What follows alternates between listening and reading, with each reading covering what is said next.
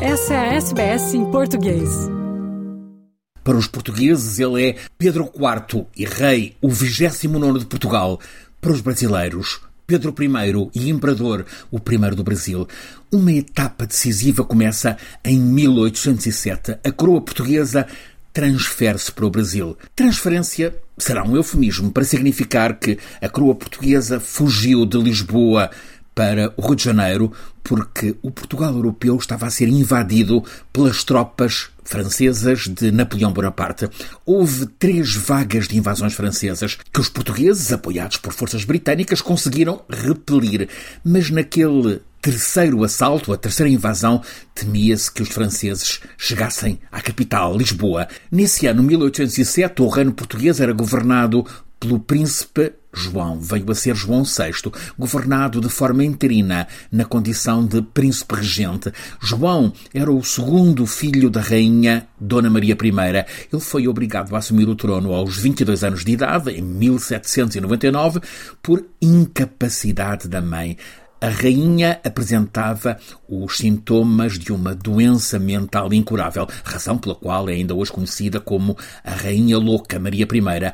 Dom João, tão novo, não estava preparado para ser rei. Era também conhecido pela dificuldade em tomar decisões. Por isso, costumava delegar tudo ao gabinete, aos ministros que o rodeavam. Em novembro de 1807, no entanto, ele foi colocado contra a parede e obrigado a tomar a decisão mais importante da vida dele. Naquele começo do século XIX, Napoleão Bonaparte era o senhor absoluto da Europa.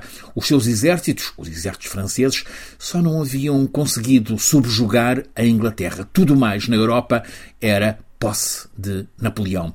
Protegidos pelo Canal da Mancha, os ingleses tinham evitado o confronto direto em terra com as forças de Napoleão. Ao mesmo tempo, tinham-se consolidado como senhores dos mares na Batalha de Trafalgar em 1805, quando a Marinha de Guerra inglesa, sob o comando de Lord Nelson, destruiu, na entrada do Mediterrâneo, as esquadras de Napoleão, as esquadras combinadas de França e Espanha. Napoleão imperador francês reagiu decretando o bloqueio continental, quis fechar todos os portos europeus aos produtos britânicos. Todos os países europeus acataram a ordem, com a única exceção o pequeno e muito desprotegido Portugal, o mais antigo aliado dos ingleses. Napoleão quis vingar-se da ousadia portuguesa, deu ordem para invasão e ocupação de Portugal e atacaram em três vagas. Os ingleses que organizaram a defesa de Portugal convenceram então a Casa Real Portuguesa a deixar Lisboa, destino escolhido o Brasil, o Rio de Janeiro. O Brasil era desde o começo do século XVI colónia de Portugal. Tornou-se Estado tutelado por um governador-geral a partir de 1548. Então, uma fase precoce da colonização. Veio logo a seguir o começo da unificação do território, antes eh, disperso por capitanias.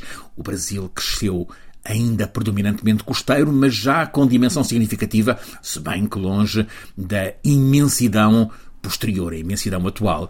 Na coroa portuguesa, houve quem soubesse ler a evolução económica e demográfica do Brasil, o que levou um dos homens fortes do reino português do século 18, por volta de 1750, o Marquês de Pombal a ordenar a transferência da capital eh, de Salvador da Bahia para o Rio de Janeiro. Aconteceu em 1763. É assim que o Brasil e a cidade do Rio de Janeiro se tornou o destino ideal para a Casa Real Portuguesa, natal transferência que se concretizou em novembro de 1808. Começou então o período de transformações que levaria à independência do Brasil em 1822.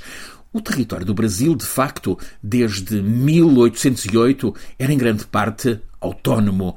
Nesse ano 1808, o príncipe regente Dom João VI, já no Rio de Janeiro, então sede da coroa portuguesa, decretou a abertura dos portos brasileiros ao comércio internacional. Isso aconteceu em 28 de janeiro de 1808. Esse foi o momento em que a formalmente ainda colónia deixou de precisar de Portugal como intermediário no seu relacionamento comercial com a Europa. Para o Portugal europeu, depois de mais de um século a depender eh, principalmente, quase exclusivamente, da riqueza do Brasil, esse foi um sério revés, com repercussões profundas nas décadas seguintes. Em 1815, o território do Brasil, com a coroa portuguesa sediada no Rio de Janeiro, já tinha sido elevado a reino, ficando com um estatuto equiparado ao de Portugal.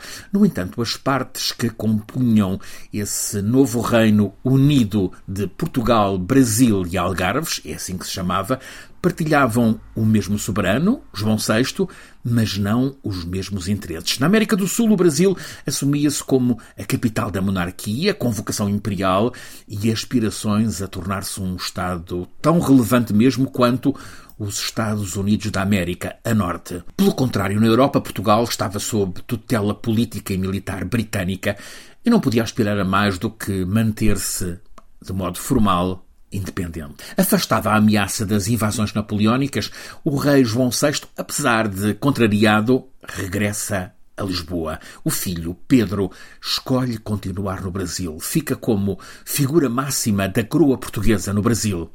Em 26 de julho de 1822, Pedro, então com 23 anos de idade, envia para o pai em Lisboa uma carta em que escreve: É um impossível físico e moral o Brasil ser governado a partir de Portugal. Seis semanas depois, a 7 de setembro de 1822, Pedro, regente do Reino do Brasil, declarou nas margens do rio Ipiranga a independência do imenso Brasil.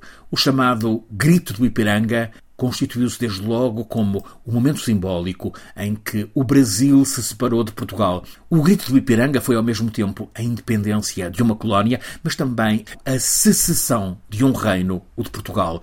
Portugal ainda manteria colónias em África por mais século e meio. Em 25 de abril de 1974, a Revolução Democrática em Portugal, a Revolução dos Cravos, pôs fim à guerra colonial em Angola, em Moçambique na Guiné-Bissau, isto para além de democratizar Portugal. Os países lusófonos passaram a ter para Portugal o estatuto de irmãos. E é assim, de facto, que estão no coração do povo em Portugal. Francisco Sena Santos, a SBS, em Portugal. Curta, compartilhe, comente. Siga a SBS em português no Facebook.